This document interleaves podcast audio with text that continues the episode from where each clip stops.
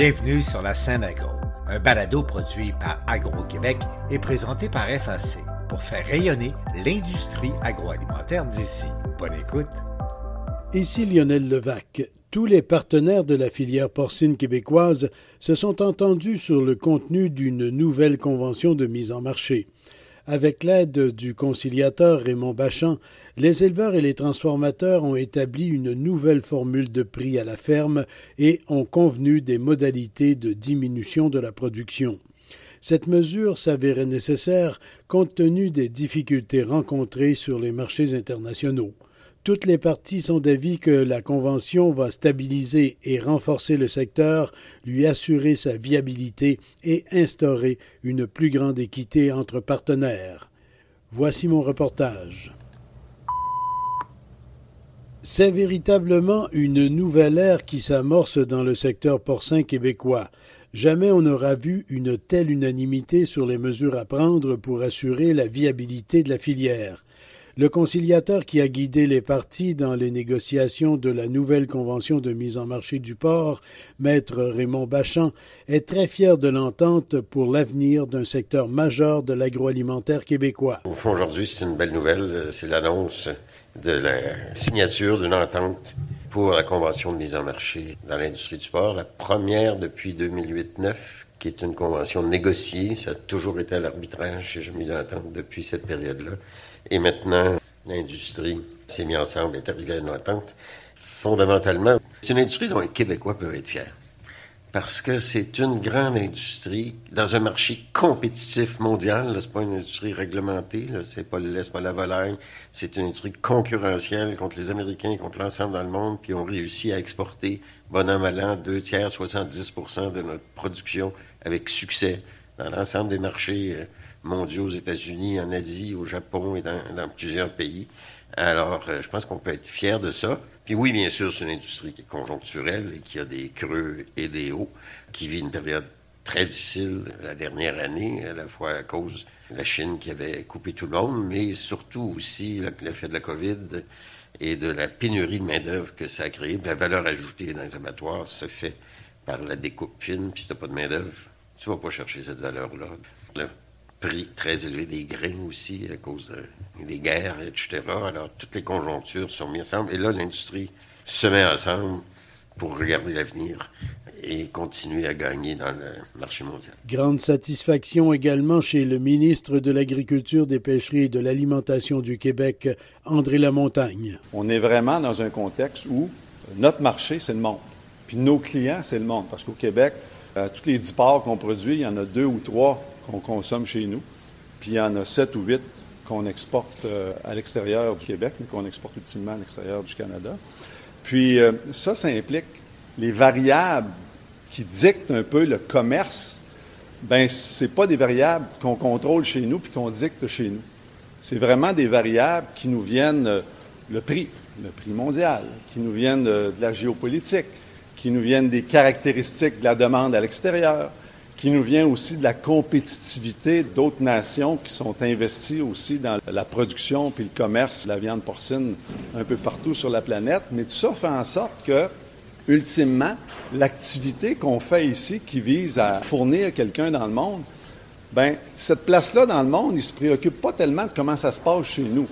Ce qu'ils ont besoin, ils ont besoin de cette nourriture-là. Puis chez nous, ben, c'est notre travail, notre filière, de faire en sorte que la façon dont on travaille, autant du côté de la production que du côté de la transformation, ben, qu'on pose les gestes de la bonne façon pour ultimement être compétitif et être en mesure de tirer notre épingle sur ces marchés-là. Puis, être compétitif, la première des choses, ce qu'on veut s'assurer, c'est que notre production, elle soit pérenne. Notre production, elle soit prospère. Puis pérenne, ça veut dire quoi? Ça veut dire au Québec, c'est caractérisé notre production par une variété de modèles. On a plusieurs modèles de production. Bien, c'est de s'assurer qu'au fil des années, bien, d'avoir plusieurs façons de faire, de produire au Québec. Continuer, s'assurer que l'environnement d'affaires qui est en place bien, favorise d'avoir de la relève.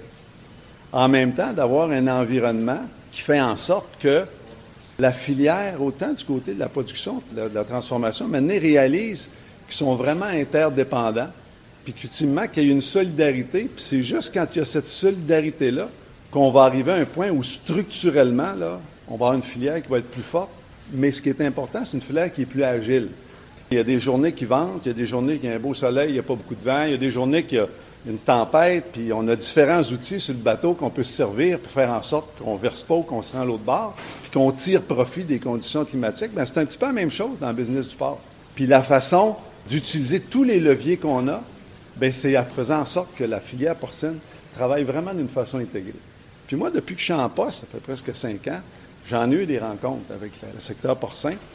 Puis à chaque fois, le message que je leur envoyais, c'est mener, trouver une façon d'avoir un plan qui est commun, trouver une façon de travailler ensemble. Parce que ce dont j'étais témoin, c'est qu'un tirait d'un bord de la couverte ou l'autre tire l'autre bord de la couverte. Puis il y a des périodes où les périodes sont bons pour le transformateur, c'est moins bon pour les producteurs. Il y a d'autres périodes c'était bon pour les producteurs, c'était moins bon pour les transformateurs. Mais là, ce qu'on a vécu depuis un certain temps, c'est que c'était ni bon pour les transformateurs, c'était ni bon pour les producteurs.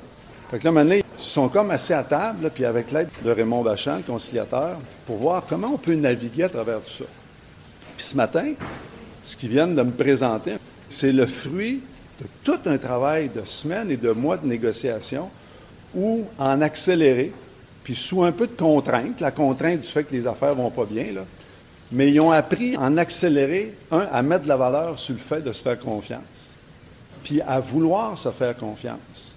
Puis cette entente-là euh, qu'ils viennent de signer, c'est vraiment, vous dirais, une première fois où on a la filière qui matérialise dans une entente sa compréhension à quel point elle est interdépendante, puis à quel point c'est important, c'est primordial qu'il y ait une agilité en tant que filière, pas deux membres indépendants. Dans ce cas-là, l'objectif, c'est de faire qu'un plus un, ça va faire trois au bénéfice de la filière. Cette entente-là, honnêtement, le signal que ça envoie, c'est pas la fin, c'est le début. Mais si on veut, la logique qui est en arrière, la place où les producteurs et les transformateurs se retrouvent en signant cette entente-là, bien honnêtement, ça a le potentiel de jeter les assises pour, un, la pérennité de notre filière au Québec, puis après ça, sa prospérité. Moi, j'accueille cette première étape-là, qui est finalement de s'être entendu, selon une nouvelle façon. Et ce qui va ressortir de cette entente-là, c'est quelque chose qui n'avait jamais été exploré avant. C'est vraiment une nouvelle façon de vouloir faire des affaires ensemble. Puis, euh, ultimement, ben, on va arriver avec le fait qu'on va avoir une filière, si ça se perpétue, cet esprit de concertation-là, ben, on va avoir une filière qui va être en mesure de s'ajuster avec beaucoup plus d'agilité par rapport aux conditions de marché peuvent être changeants à tout temps de l'année sur tous les marchés à la grandeur de la planète. La production de porc va baisser d'environ 15% C'était déjà prévu avec la réduction des achats qu'avait annoncé Olimel il y a un an environ. La décision plus récente de fermer l'abattoir de Vallée-Jonction, désuet et perpétuellement en manque de personnel, vient modifier le processus. Globalement, on s'en tient toujours aux quelques 15% de réduction. On passera donc progressivement d'une production de 7 millions de porcs au Québec à environ 6 millions. Il y aura assurément des abandons sur les fermes avec quelques compensations. Mais on évite l'engorgement et cela permet de façon harmonieuse de mettre en place une nouvelle formule de prix aux éleveurs. Un prix plus équitable. La base sera toujours le prix américain, mais le prix final sera fonction de la marge de profit d'Olimel. Olimel est la référence, mais la formule de prix s'appliquera à tous les acheteurs de porc conventionnels. La Convention reconnaît ce que j'appellerais l'exception biologique et certifié bien-être. On reconnaît dans l'entente les particularités de la production bio et Certified Human, et donc l'application de mesures particulières, dont la question du prix, dans la mise en marché. D'ailleurs, le président de Viande du Breton, Vincent Breton, est heureux de la reconnaissance, enfin, dit-il, des particularités d'élevage et de commercialisation des viandes de porc certifiées biologiques et produites selon les règles du code Certified Human. C'est un pas dans la bonne direction, ajoute-t-il. Donc la satisfaction est générale dans la filière porcine. Stéphanie Poitras est directrice générale d'aliments Asta, abattoir Saint-Alexandre si l'on préfère. C'est sûr qu'un coup la tempête passée, oui, on voit un futur. Je pense qu'un coup on va avoir atteint le nombre de ports qu'on a dit tantôt, on va être stable. Dans notre cas, ben, c'est sûr qu'on a une seule usine, donc on doit remplir l'usine, donc il n'y a pas de baisse prévue pour le futur. On attend des travailleurs étrangers, donc je pense qu'il y a une lumière au bout du tunnel. Ça va se replacer, la pandémie étant derrière nous. Comme on a dit, il y a eu beaucoup d'éléments qui ont fait que ça a été euh, une grosse tempête, mais je pense que là, la tempête, on, commence à avoir un peu plus le soleil. Donc, euh, c'est pour ça qu'on, comme industrie, comme filière, on a une entente commune, une vision commune. Puis ça, je pense que c'est une bonne nouvelle. Ça n'a pas fini devant la Régie des marchés agricoles. C'est nous qui avons décidé de cette convention-là ensemble. Donc oui, il y a de l'espoir pour l'avenir, puis le dialogue va continuer dans toutes les parties pour s'assurer que ça va fonctionner. Chez Olimel, on respire un peu mieux le président directeur général Yannick Gervais. Pour ce qui est d'Animel, l'objectif, on a déjà annoncé nos couleurs là, avec un niveau d'abattage autour de 80 000 parts. Je le disais tantôt, c'est vraiment d'avoir un modèle qui est moins risqué, qui est beaucoup plus près que les besoins qu'on a pour nos produits de viande transformée. Alimel a un portefeuille de marque qui est très fort, là, que ce soit dans le jambon, saucisse, bacon. Donc pour nous non plus, il n'y a pas de notion de réduction à venir. Puis euh, pour le reste, on pense que le marché est en train de se consolider. Il se consolide probablement pas à la vitesse qui devrait se faire, puis les prix devraient augmenter au niveau mondial. Mais pour le moment, on voit pas encore cette augmentation-là. Donc on va souhaiter quand même que ça se fasse parce que la pression sur les coûts, euh, comme industrie, on l'a vu aussi. Il y a certains éléments que Stéphanie a mentionnés. Un peu moins de pression qu'on pouvait en avoir dans le passé au niveau de la main-d'œuvre avec les programmes qui ont été mis en place, mais quand même, ça reste euh, des éléments là, qui sont quand même majeurs là, puis qui touchent notre Bien sûr, il reste encore quelques durs moments à passer. Même chose chez les éleveurs.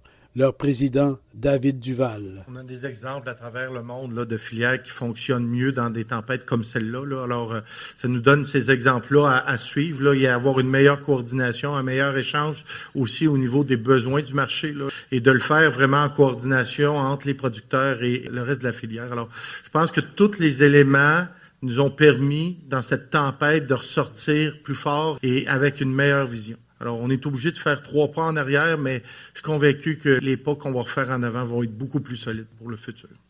C'est sûr que pour la première année, je dirais que ça va être une année de restructuration encore. Là, on le sait, là, il manque encore de la main-d'œuvre au niveau de la transformation. Il y a une fermeture d'usine.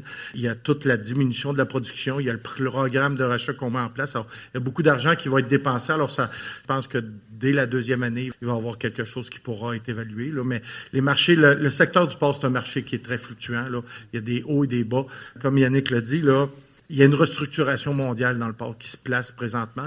Il y a des pays qui sont très bien positionnés, qui ont diminué en Europe de 12 à, 15 leur production. Alors, euh, je pense qu'à un moment donné, l'effet va se faire sentir au niveau de ces marchés-là, parce que ces producteurs-là étaient sur nos marchés aussi, alors ils vont nous laisser la place et j'espère qu'à un moment donné, le prix va redevenir euh, plus intéressant pour les producteurs. Ici Lionel Levac. La nouvelle convention de mise en marché apparaît être un véritable tour de force. Cependant, l'entente était essentielle pour l'avenir de la filière porcine. Les signataires de la Convention sont les éleveurs de porc, bien sûr, et les entreprises Aliments Asta, LG Hébert, Olimel, Viande Giroux, Sébeco et du Breton. Au revoir. Vous avez aimé ce contenu? Suivez la scène agro pour rester à l'affût de l'actualité agroalimentaire. Merci et à bientôt.